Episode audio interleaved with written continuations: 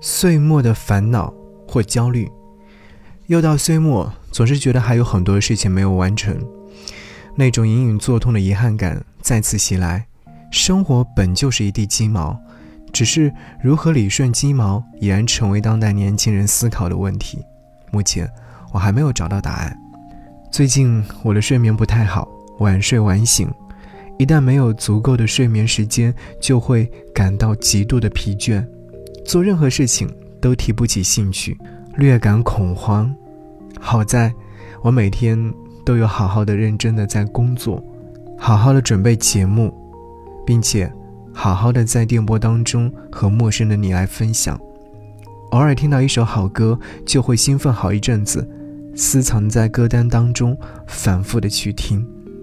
总是在期待着什么，但是又不知道在期待着什么。不知道这算不算做成年人的焦虑？以为自己是有所作为的，旁人也会以为你是有所作为的。可是偏偏唯独自己认为自己没有作为，甚至是惨不忍睹。从小就告诉自己不要和别人比较，那些生活优渥的同龄人一抓一大把，所有的一切都得自己一步一步努力得来，不妄想也不谦虚。长大之后似乎做到了一些，可是距离目标永远隔着一长段距离。偶尔也会疲倦，也想过暂停脚步，看看身边的风景。可事实是，从来都不敢停下来，深知一旦停下来，身边那些努力的人就会快速的超越自己。想了想，确实很孤独。激昂打鸡血的口号听了很多，人生大道理也不少。正如韩寒曾经说过的那句话：“我们听过无数的道理，却仍旧。”过不好这一生，我劝解自己不要太执拗，也不要太纠结，君子坦荡荡，把眼前的过好就行。是啊，没有错的。这个冬天要结束了，等下一个春暖花开时，我要扬起嘴角，露出最暖的微笑。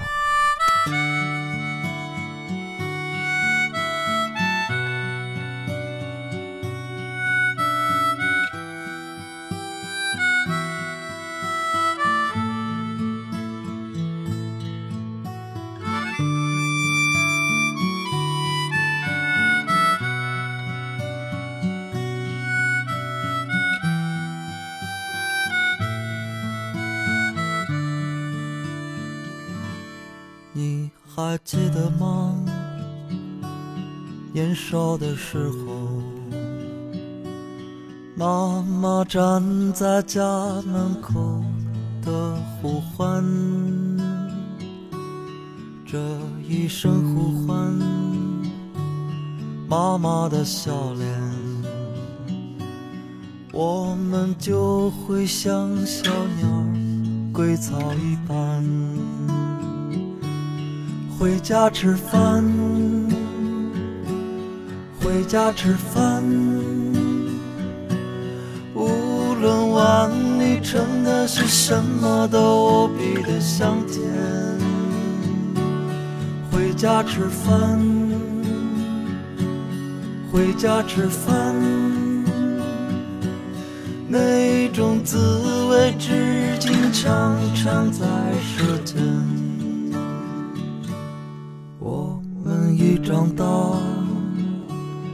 尝尽了心酸，回家成为妈妈遥远的呼唤。这一声呼唤，妈妈的笑脸，家里才有最初最真的温暖。回家吃饭，回家吃饭。无论碗里盛的是什么，都无比的香甜。回家吃饭，回家吃饭。那种滋味，至今常常在舌尖。回家吃饭，回家吃饭。无论碗里盛的是什么，都比得香甜。回家吃饭，回家吃饭，回家吃饭，回家吃饭。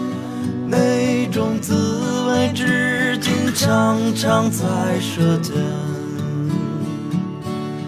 回家吃饭，回家吃饭。